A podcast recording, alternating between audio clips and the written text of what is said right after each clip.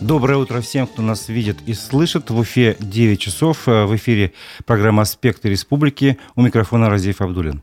Сегодня мы обсудим новости и события в Башкирии по публикациям прессы. Еще узнаем о ситуации с вырубкой леса в центре Уфы. От активиста движения «Дворы наши» Леонида Бирюкова проведем опрос по одной из актуальных тем повестки дня. Напомню, трансляция программы идет в Ютубе, в соцсетях «Одноклассники» и ВКонтакте. Свои вопросы и комментарии вы можете оставлять только на нашем YouTube-канале «Аспекты «Аспекты Башкортостан». Ставьте лайки, делитесь с друзьями ссылками на программу. Этим вы поддержите работу нашей редакции. Итак, начнем с обзора прессы. В десятках городов мира прошли акции солидарности с политическими заключенными, сообщает телеграм-канал движения «Весна». А, «Весна» внесена в перечень, в перечень экстремистских и террористических организаций, признанного в России иноагентом. Акции связаны с годовщиной ареста Алексея Навального в аэропорту Москвы после возвращения из Германии, где он лечился после отравления. Напомним, это произошло 17 января 2021 года. В ходе акции, разумеется, в числе других политзаключенных называлась и уфимка Лилена Чанышева, которую задержали в Уфе 9 ноября 2021 года. Навальный и Чанышева внесены в перечень экстремистов и террористов. Наши соотечественники по всему миру вышли на митинги, шествия и пикеты в поддержку всех, кто был задержан, арестован или осужден в России по политическим причинам. Активисты вышли на городские площади к посольствам и консульствам России более чем в 20 городах. Можно перечислить только часть городов, где прошли акции, чтобы представить географию. Это Сан-Франциско, Амстердам, Хельсинки, Тбилиси, Майами, Прага, Дюссельдорф, Вильнюс, э, Стокгольм, э, Белград, Польш, э, Гданьск в Польше, Токио и другие города. В эти выходные коммунисты провели другие акции. Они возлагали цветы к памятникам Ленина. Такая акция прошла, например, в Нефтекамске, сообщил в своем телеграм-канале депутат Госсобрания Ильгам Галин. Напомним, Владимир Ильич Ленин скончался 21 января 1924 года, почти сто лет назад. Этой дате посвятили материал в Уфа-1. Он называется «Жандармы в дом. Революционеры в окно. Где и как жил Ленин в Уфе во время ссылки». Журналисты изучили место, похожее на то, в которое поселили Ленина с женой э, Надеждой Константиновной Крупской. Напомним, Ленин посетил Уфу дважды – феврале и в июне 1900 э, года. Во время второго приезда его жена Надежда Крупская сняла в Уфе дом с мезонином на углу улиц Жандармской, ныне Крупской, и Тюремной, ныне Достоевского, где Ленин прожил почти три недели. Сама Крупская прожила в этом доме 13 месяцев вместе со своей матерью. В честь этого пребывания Владимира Ленина в Уфе было решено организовать музей. Для этих целей был выбран двухэтажный дом, находившийся рядом с домом, в котором жил Ленин. Там там воссоздали обстановку тех лет. Дом-музей открылся 21 января 1941 года. Вот выдержка из этого материала, как выглядит, где жили э, чита Крупской и Ленина. В столовой на втором этаже социал-демократы проводили собрание. В небольшую комнату могло поместиться около 10 человек. Слышимость была хорошей, поэтому собравшихся было легко предупредить об опасности. Ленин и Крупская гуляли в саду на Случевской горе, ныне сад Салавата Юлаева. После своего отъезда из-за рубежа Ленин отправлял в Уфу выпуски газеты «Искра». И Уфа в этом смысле была важным местом для распространения революционных разных взглядов и идей. Газета, газета была тонкой, одна-две страницы, ее переправляли в чемоданах с двойным дном, прятали в деревянных кубиках, однажды даже спрессовали и надели сверху книжную обложку. Потом уже ее копировали и распространяли дальше в другие города. Больше можно узнать на сайте УФА-1. А я бы хотел в связи с этим провести опрос, чтобы узнать ваше мнение. Какую роль, по-вашему, сыграл Владимир Ильич Ленин в истории России? Итак, вопрос мы, наверное, поставим вот так. Какую роль, по-вашему, сыграл в истории России Владимир Ленин? И вы можете выбрать один из вариантов ответа. Положительную роль, либо отрицательную. Если вы считаете, что Владимир Ильич Ленин сделал больше для прогресса страны, э, ликвидировал безграмотность, провел электрификацию и так далее, и так далее, значит, вы можете высказаться в пользу положительной его роли. Если вы считаете, что из-за Владимира Ильича был нарушен как бы естественный ход э, истории в развитии страны, и мы как бы свернули от демократического пути развития на э, какой-то другой, где была диктатура пролетариата и прочее, то есть мы ушли в сторону от цивилизованного развития, тогда вы, наверное, выберете э, второй ответ, что он сыграл скорее отрицательную роль.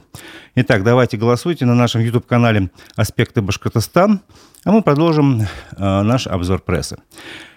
Еще одна заметка, в которой есть интересные факты из истории Башкирии. Она называется «Социальные трагедии и истории 2022 года». Ее публиковали пруфы. Там несколько историй, во всех не буду говорить, но самая первая заслуживает отдельного разговора. Это история про то, как под Уфой умерла деревня Бабенская, куда от голода бежали из Беларуси. В начале 20 века, еще до Столыпинской реформы, э, до 1906 года, братья Ходорцевич из-за малоземелья в Беларуси решили переселиться в Башкирию. А по итогу образовали огромную деревню с названием Бабенская и перетянули в нее сотни людей – Расположена она была в Иглинском районе, ее упразднили в 2005 году. Очень интересная история, стоит почитать, как четыре брата приехали э, в Уфимскую губернию, узнав о том, что здесь продается земля э, из газет по 25 рублей за гектар. В те времена столько стоила корова сказал журналистам Пруфы Михаил Вавкула, потомок Ходорцевичей. Приехали они в Уфу, встретили э, пьяницу Бабенского, который все свое состояние и земли в том числе по Парижам прокутил. Они ему стаканчик, другой выкупили земли и обосновали рядом деревню вокруг озера Черное. Ну, дальше можете прочитать уже на, непосредственно на сайте proof.rf. От истории давайте перейдем к нашим дням. На Украине погибли еще 10 уроженцев Башкирии. Об этом сообщает наша редакция. А, в несколько статей эта новость как бы умещается. В частности, с некоторыми из них прощание запланировано на сегодняшний день. Так, в Иглинском районе церемония прощания с фрейтором Алексеем Литвиновым запланирована на 10 часов утра в селе Турбаслы, а с младшим сержантом Антоном Пешковым на 13.00 в селе Иглино, сообщили в администрации Иглинского района. А, также на сегодня на полдень в Кармаскалах а, планируется прощание с уроженцем Кармаскалинского района рядовым Рафисом Талхиным – об этом сообщили, соответственно, в администрации этого района. А, на Украине погиб и уроженец Учелинского района, рядовой Айрат Атаулин. Прощание с ним запланировано на сегодня на 11 часов в Учелинской филармонии. Вчера проводили последний путь уроженца Благовещенска, младшего сержанта Альмира Фатхулина, сообщил глава администрации Благовещенского района Олег Голов. Альмир Фатхулин был мобилизован в сентябре прошлого года получил тяжелое ранение под танковым обстрелом и ушел из жизни в военном госпитале в Москве. Награжден орденом мужества посмертно. Ему было 26 лет. А, интересный момент. Глава администрации Благовещенского района Олег Голов вчера сообщил также еще о трех погибших на Украине уроженцах Благовещенска. Их похоронили в декабре и январе. Они в разное время заключили контракты с частной военной компанией, пояснил глава администрации. Получив ранение в ходе специальной военной операции, погибли наши земляки Рустам Фархуддинов, Ильдар Мыльников и Сергей Перегинчук. К большому сожалению, частные военные компании не сообщают информацию о погибших бойцах, организуют привоз тел погибших и связываются с семьями самостоятельно. И поэтому информация о погибших из Башкирии, разумеется, неполная. Ну вот есть данные из открытых источников. Сейчас в специальной военной операции погибли 344 человека из Башкирии. Для сравнения, за 10 лет боевых действий в Афганистане погибло и пропало без вести 343 уроженца Башкирии. Вот такая математика получается. Уфимцы обратились в Генеральную прокуратуру из-за вырубки леса в центре города. Обращение появилось в комментариях на странице Генеральной прокуратуры России в соцсети ВКонтакте. А, более двух месяцев не прекращается сплошная вырубка деревьев в рекреационной зоне на участке с кадастровым номером. Э, дальше приводится кадастровый номер, сообщает Уфимец Рустем Галин. Начиная с 18 ноября прошлого года мы неоднократно обращались в органы власти Уфы, а также в прокуратуру Уфы по этому вопросу. Что происходит сейчас и что это за участок, мы попросили рассказать активиста движения «Дворы наши» Леонида Бирюкова. И вот что он нам рассказал. Давайте послушаем. Уточним расположение участка. Это участок за забором находится за глазным центром Мулдашева. Что по этому участку? Уже была попытка там рубки леса, фирма «Жилстройинвест» начала вырубать там лесные насаждения. Когда были массовые заявления в прокуратуру, в администрацию, администрация сначала выдала порубочный билет, а затем отозвала его. Затем, перед Новым годом еще люди вот лыжах ходили, увидели, опять звук пилы услышали. Мы начали опять писать обращение в прокуратуру, и вот получили ответы. Прокуратура Уфы отвечает. В соответствии с пунктом 5.1 правил охраны защиты воспроизводства лесов, он говорит о том, что для производства работы в зоне лесных насаждений необходимо получить разрешение в управлении коммунального хозяйства и благоустройства, установленном в законном порядке. В этих правилах, 5.1 пункте, указывается, что за исключением, кроме лиц, оформивших право собственности на земельном участке. Прокуратура говорит, таким образом, необходимость получения ордена на проведение работ в зоне зеленых насаждений или порубочного билета собственниками земельных участков законодательно не предусмотрено. Неправда. Здесь пишется в ответе по информации и указывают, что информацию им предоставил специализированный застройщик Зорги Парк Жилстройинвест. Собственникам участка проводились мероприятия по очистке от сухостоев и упавших деревьев, где э, акт составленный прокурором на выезде, где документальное подтверждение, что на слово верит. Этот ответ прокуратуры Уфы, он, э, на мой взгляд, не полный. Дело в том, что разрешение строительства не было выдано. И на этом участке сейчас происходит именно спил деревьев. То есть не кронирование их, не какая-то санитарная вырубка, а прямо спил. Причем делали видео, Работники с альпинистским снаряжением залазят прямо на дерево. Огромные 40-летние строевые деревья, хорошие, видно, что добротные. И вот эти деревья, они огромные ветки эти толстые спиливают сначала, и потом роняют эти деревья. Кроме того, на видео смогли заснять, они вывозят оттуда на большегрузники э, аккуратно напиленные ровные дрова. И прям по срезу было видно, что хорошее дерево, как бы не гнилушка. Во-первых, мы знаем, что застройщик хочет там строить, во что бы то ни стало.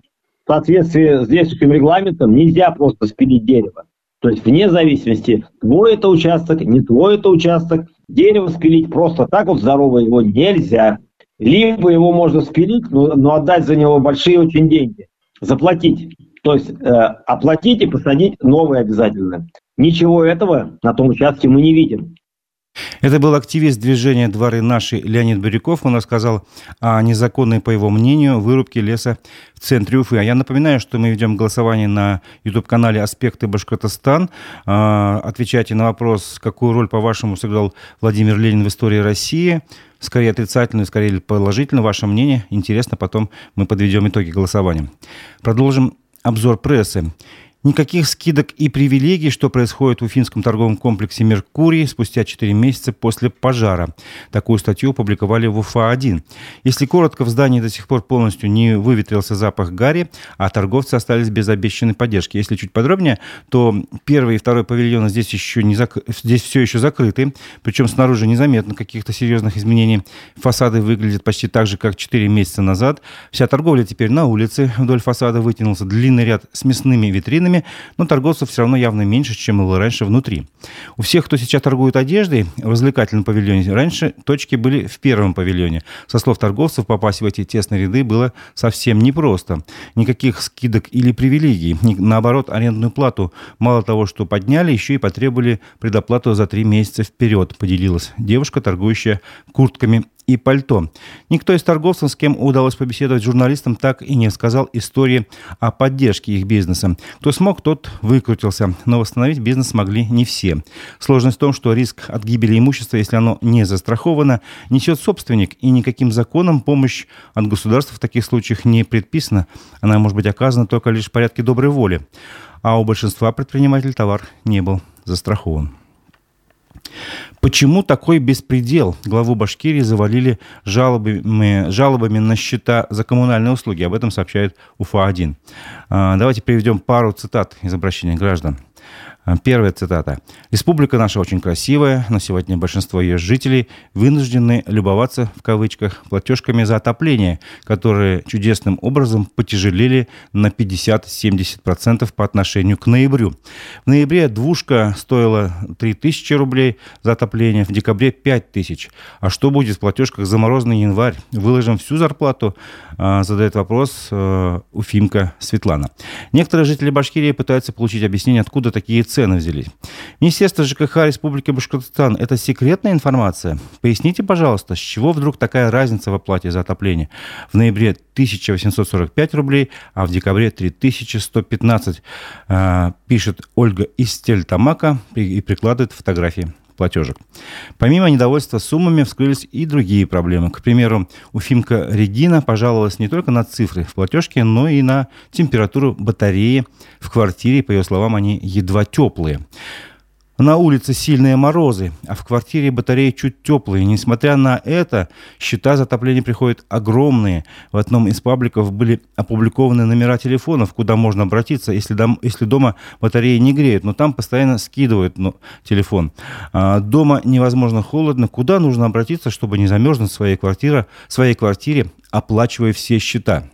Задает вопрос жительница Уфы Регина. Ну, со своей стороны можем напомнить, что для обеспечения контроля за своевременной подачей тепла и дальнейшим прохождением отопительного сезона э, в администрации Уфы был создан городской оперативный штаб. Контактный номер этого штаба 277 09 11 277 0911. Также есть раздел «Уфа теплая» на сайте Уфимской мэрии Уфа-Сити Инфо, где указаны остальные горячие телефоны по вопросам отопления. Еще пару новостей из строительной сферы. Башкирии распродают имущество фонда жилищного строительства на 67 миллионов рублей, сообщает РБК УФА. А ранее власти республики озвучили планы по финансовому оздоровлению государственного застройщика. С аукциона планируется продать 32 объекта недвижимости и незавершенного строительства. В частности, планируется продать квартиры в жилом комплексе «Центральный парк» на улице Блюхера 3, дробь 6. Построенный фондом одноподъездный 26-этажный дом был сдан в первом квартале прошлого года. Квартиры предлагают предлагается по начальной цене 4-5 миллионов. Объекты продаются с целью погашения части задолженности Фонда жилищного строительства Республики Башкортостан. На сегодня в отношении этой компании открыто более 780 исполнительных производств на сумму более 900 миллионов рублей. В марте прошлого года Министерство земельных и имущественных отношений Башкирии представило план реструктуризации долгов фонда на сумму полтора миллиарда рублей. Основными кредиторами-застройщиками на тот момент были региональный фонд и администрация Уфы. Минземимущество предложило заключить мировые соглашения, чтобы снять с фонда признаки банкротства и дать компании возможность строить дома в рамках проектного финансирования. Ну вот сейчас активы фонда распродаются. Между тем, в Башкирии установлен новый рекорд строительства жилья. В строительной отрасли, несмотря на общую ситуацию в экономике и санкционное давление, удалось сохранить позитивный тренд развития и прироста. Об этом информационному агентству Башинформ сообщили Минстроя Башкирии. Прошлый год стал лучшим по темпам жилищного строительства. Согласно предварительным данным, по итогам прошлого года планируется достичь показателя в 3 миллиона 10 тысяч квадратных метров. А в 2021 году для сравнения в республике было построено 2 миллиона 906 тысяч квадратных метров жилья. По итогам нового года рекорд будет превышен на 3,5%. Более точные цифры озвучат на заседании коллегии Министерства строительства Башкирии. Ну и теперь я предлагаю подвести итоги нашего голосования. Давайте посмотрим, как вы ответили на вопрос, какую роль сыграл э, в истории России Владимир Ильич Ленин. Итак, э, скорее отрицательную роль считают 75% ответивших, скорее положительно, соответствующим образом 25% каждый четвертый считает, что Владимир Ленин сыграл положительную роль в истории России. Вот голосование завершено, напомню. А, нам остается еще сказать а, несколько слов а, о погоде. Сегодня дневная температура воздуха в горных районах Башкирии составит минус 3 градуса. Ночью в республике похолодает до минус 9, минус 14 градусов. Днем ожидается температура минус 8, минус 13. Существенных осадков в понедельник сегодня не ожидается. А завтра, 24 января, также не ожидается существенных осадков, но местами пройдет небольшой снег. Ветер западный, северо-западный, умеренный. Температура воздуха ночью во вторник опустится до минус 14, минус 19, местами до минус 20 24, минус 29 градусов. А в днем она составит минус 8, минус 13. В горных районах будет температура до минус 3. На этом наша программа завершается. В 11 часов настройтесь на наш эфир в Одноклассниках, в, ВКонтакте и в Ютубе.